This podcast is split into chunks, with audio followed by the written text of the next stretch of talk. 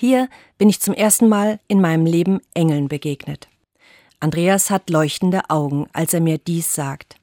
Er erzählt mir auch von seinem oftmals traurigen Leben, den Erfahrungen von nicht akzeptiert werden und von einem lebenslangen sich verstellen müssen, seinem Kampf um Anerkennung und Liebe, den er nur allzu oft verloren hat.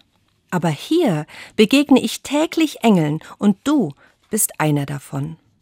Von so viel Freude und Dankbarkeit, ja, von so viel Begeisterung kommen mir fast die Tränen, weil ich gar keine Flügel habe, sondern nur die Seelsorgerin bin, weil ich hier nicht irgendwo im Urlaub, sondern in einem Zimmer im Hospiz bin.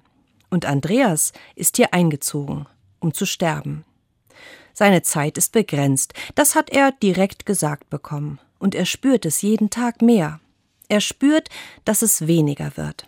Und seit er hier ist, sind schon viele von denen, die er neu kennengelernt hat, gestorben, in den Zimmern nebenan.